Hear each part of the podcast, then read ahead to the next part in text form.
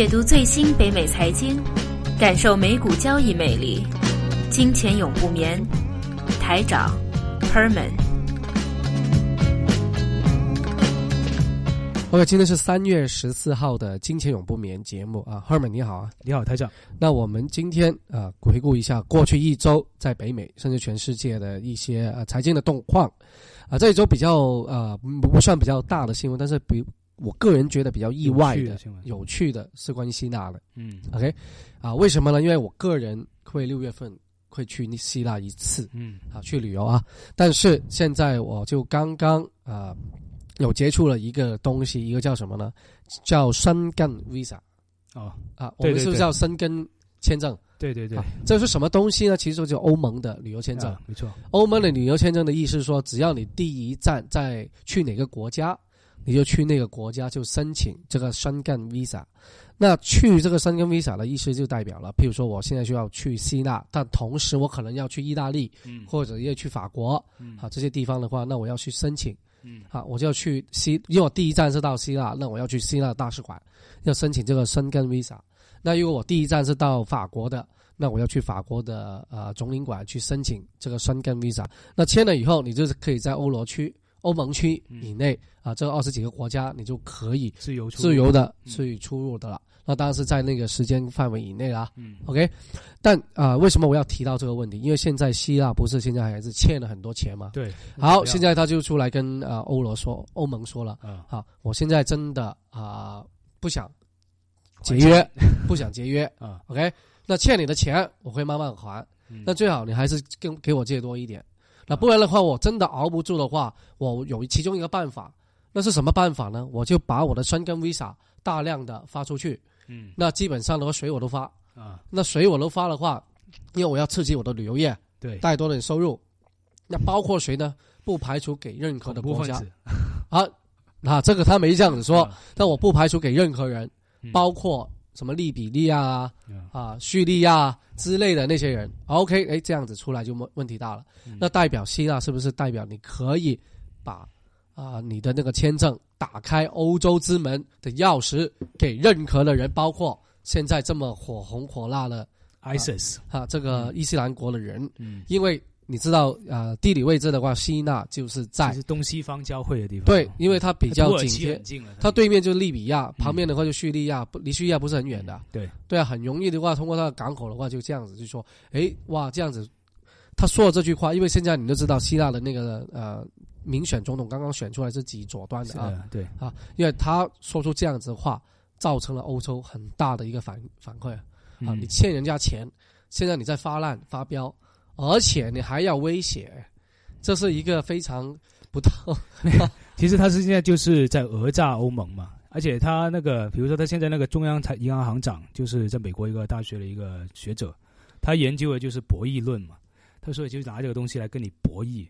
所有他做的所有条件，其实都是的一个筹码了，他们的一个筹码会不会这样？我觉得他也不会，因为第一搞乱就他自己，但是，但是他又靠这个来可以跟欧盟拿点筹码跟你谈判一下。所以他现在只是在二月份就同意了，把欧盟啊啊把希腊本来要欠欧盟的钱二月到期的延到四月份。嗯，那延到四月份不是代表你没事啊，只是说推迟了一点。嗯，OK，那第二个的话就是啊，你现在目前你上一笔都还不到，因为他现在过去一年很多是靠新的债务，在欧洲、在欧央行还没有德国方面的那些新的债务来偿还旧的那个债的利息啊，其实是非常的啊高风险。对，OK，所以目前希腊这一个国家的话啊，很多他这一次说出了这么对于我们来说这么愚愚蠢的。这个说话的话，其实很多的欧盟国家哈的人都已经出来说了，要不你干脆你就退出欧元出去，你就算了，你欠我的债我都不不用付了。你这样子啊，因为现全世界目前的唯一一个比较大的敌人就是伊斯兰国，但你竟然把这个东西作为你要挟的筹码，是非常找死，就是找死，不太厚道的一个东西。因为这一周呃，其实欧洲的量宽也正式的开始啊，那。欧洲真的也不要乱进入市场啊！看看欧罗，欧罗的话到今天为止已经回到一点零四七啊，一年前是多少？一点一点四吧，一点四。对，OK，那足足是少了大概三十几个 percent，在不到一年的时间。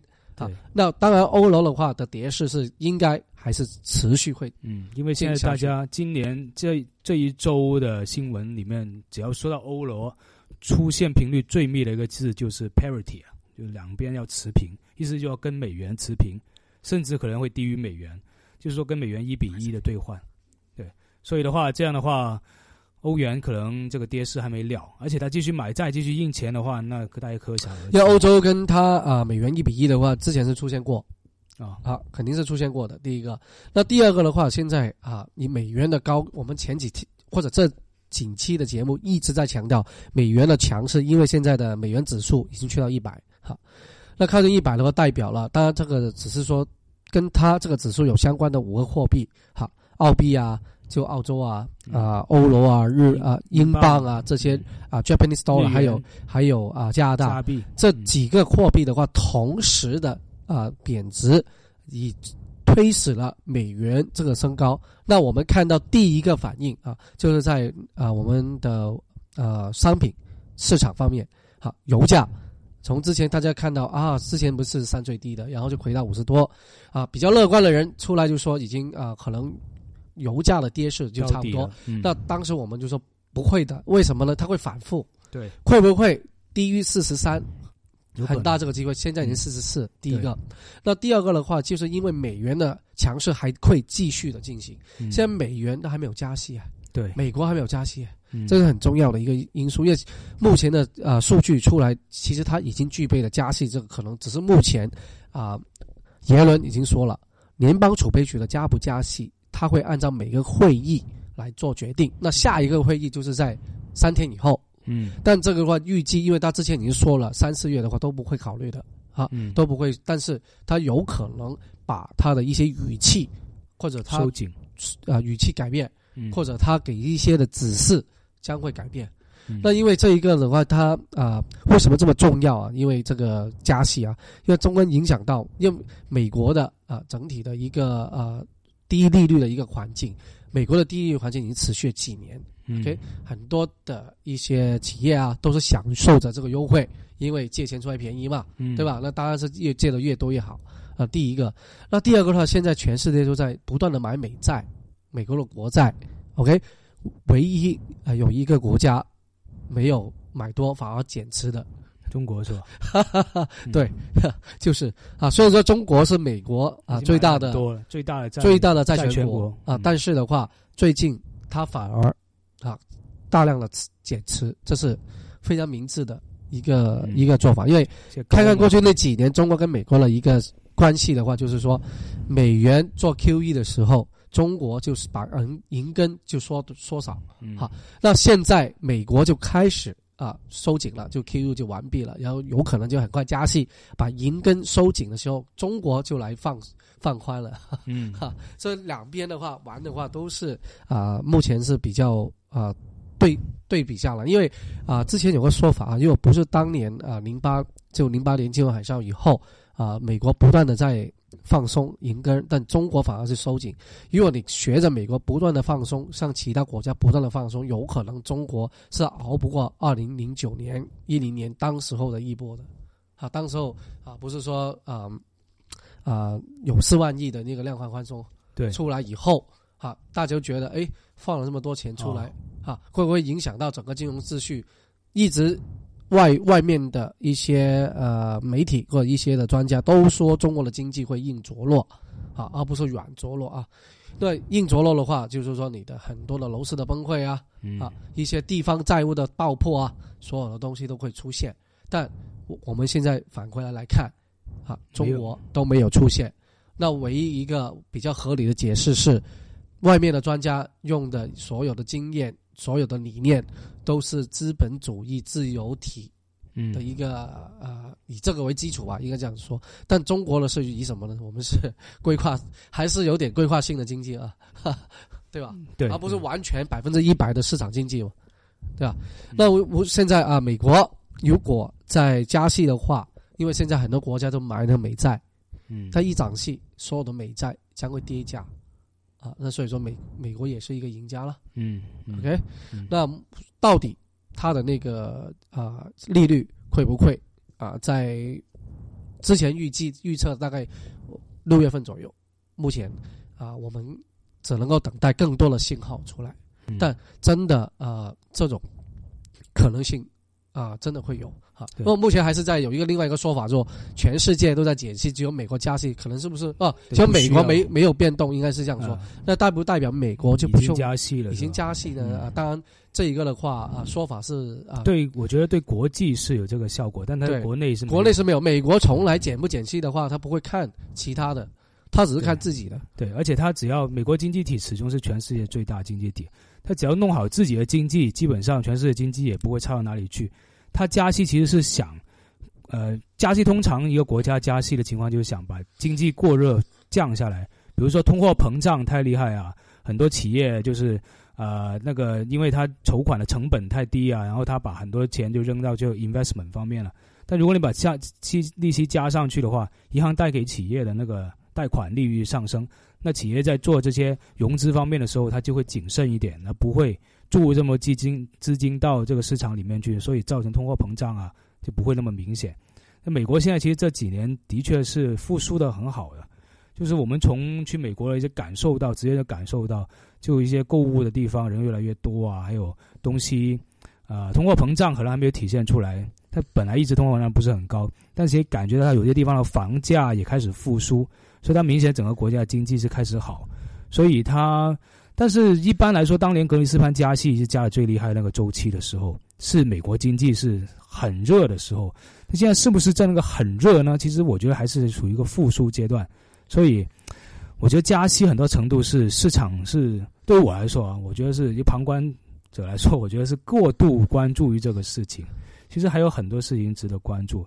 呃，如果说加息方面的话，从另外一个侧面看，就是加拿大最近的策略，因为加拿大美国毕竟是一个最近的国家，同时也是美国最大的贸易伙伴。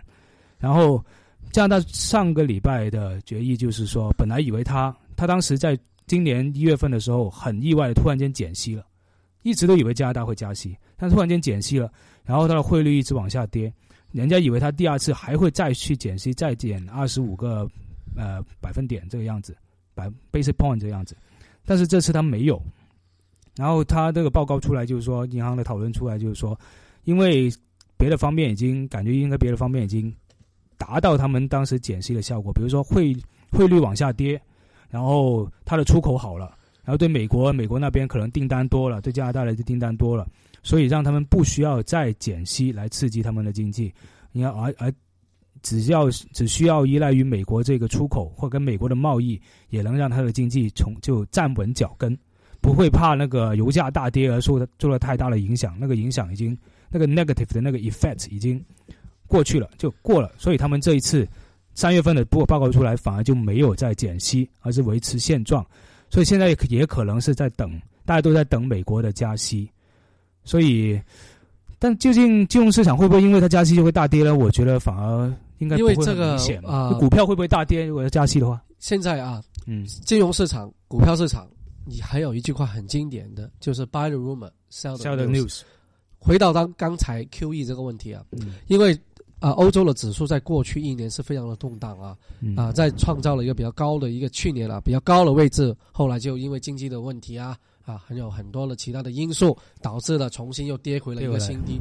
好，那后来的话，现在又上来的话，是因为有 QE 的元素。QE 在啊、去年十一、十二月的时候已经说将会今年实施的了，啊，嗯开始会有现在已经实施了，那它所以说，欧洲的股市，以特别是在德国或者法兰克福、哈法国啊、英国啊这三个最重要的一个市场，已经在去年大概十一月份的时候一直涨到什么时候呢？三月初，啊，当真正 QE 推出来的时候，反而就不涨了。反而就跌了。嗯好，这现在就有一个现象，因为像你回到刚才你说呃利率的问题，通常啊、涨利息，利息要上涨，就代表经济要好，经济要好了，为什么股票不涨啊？通常他说、嗯你相信，股票应该在涨啊。对，但是你要看现在就环境是不同，嗯所有的理论性的都是理论，没啊、确实的话发生的话就不同。什么意思？第一个，你现在看看啊、美以美股来说，这从零九年以后这一个这么五年六年一直在涨，第六年的今年的这个升幅的话，它是基于低利率的状态，嗯，或者是零利率的一个状态嗯来行的。OK，、嗯。那现在已经所有好的数据，其实在几年的股票市场全部都反映出来的了，嗯。全部了。好，当它真正的一个加息出出来的话，为什么不能够走一个反方向呢？嗯。而且全球的经济真的没有太好哦。嗯。啊，你看特别欧洲啊，嗯。啊，现在你看西班牙、葡萄牙都是有问题的，甚至我现在在说巴西啊，我要提一下巴西。巴西最近的话发生了一个在呃呃里里约这里啊，里约、也里约这个地方嗯。五十八万人上街啊，哦，反对他们的总统吗？对哦，就是争呃反对说第一个啊，就是他们的生活的成本越来越大，嗯。那造成这个很大的因素就是他们觉得啊政府的一个腐败啊，因为收了很多税项，收了很多税项的话，导致了啊啊那个税也没有用在他们身上哦。嗯，用在奥运会奥运会身上是吧？巴西譬如说产都是产一些矿产啊啊，啊或者能源啊，都是铁矿铁矿多了嘛，嗯对吧？但是因为全球的不景气，导致这些资源对，啊价格下跌，嗯那把巴西的整个经济也拖累。那拖累以后的话，其实我有一个很重要的给大家参考，或者给呃，就是 PBR 这一个公司是巴西国家能源啊、这个石油公司，嗯全巴西最大的公司，全世界应该之前可以排到前十名的石油公司。嗯。OK，它的股价去年是大概二十块左右，今天多少？五块，哇。没有了四分之三。嗯。OK，淡水河谷，嗯，我们之前一直在说这个股票，第三大铁矿矿公司。真的嗯。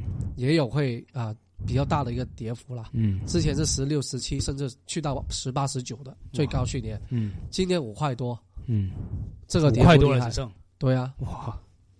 对吧？嗯。因为但是你看看，呃，大家说啊，可能是油价的问题。我给你一个美国最大的公司 Exxon Mobil。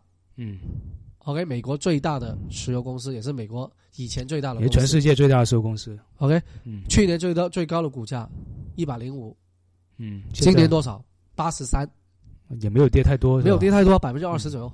对，百分之二十真的。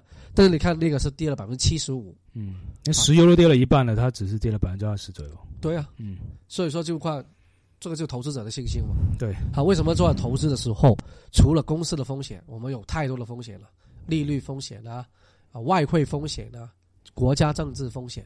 这样子的话，这个就造成了国家政治风风险的问题。嗯为什么拉丁美洲，呃，在一直被评誉为高风险高风险的国家？嗯除了智利以外，其他的话都是比较高风险的国家，就嗯这个原因。你看巴西有很好的体系啊，对吧？这么好的资源呢、也是金砖的四国嗯也不行了。金砖四国，你看看要看看印度，印度是股市比较比较好了。要去年的话，涨了最多的国家反而是印度啊，涨了百分之五十。因为它曾经跌得很厉害嘛，对它也是。这个是一个因素。OK，、嗯那俄罗斯也不行了，嗯啊，这么大的问题，卢布的问题，嗯对吧？金砖的四国目前还能够啊，算挺得住的话，还算是中国。其实呃，这周好像是政府工作，政府总理的那个大记者问，还有，所以这一周我们可以留意一下新闻，看看我们李克强总理就是会有怎么样的看法，对于中国未来的经济。那所以说，如果在美股方面的话，目前真的是一个高位，而且啊，回调的话，现在目前在一个回调方啊过程当中。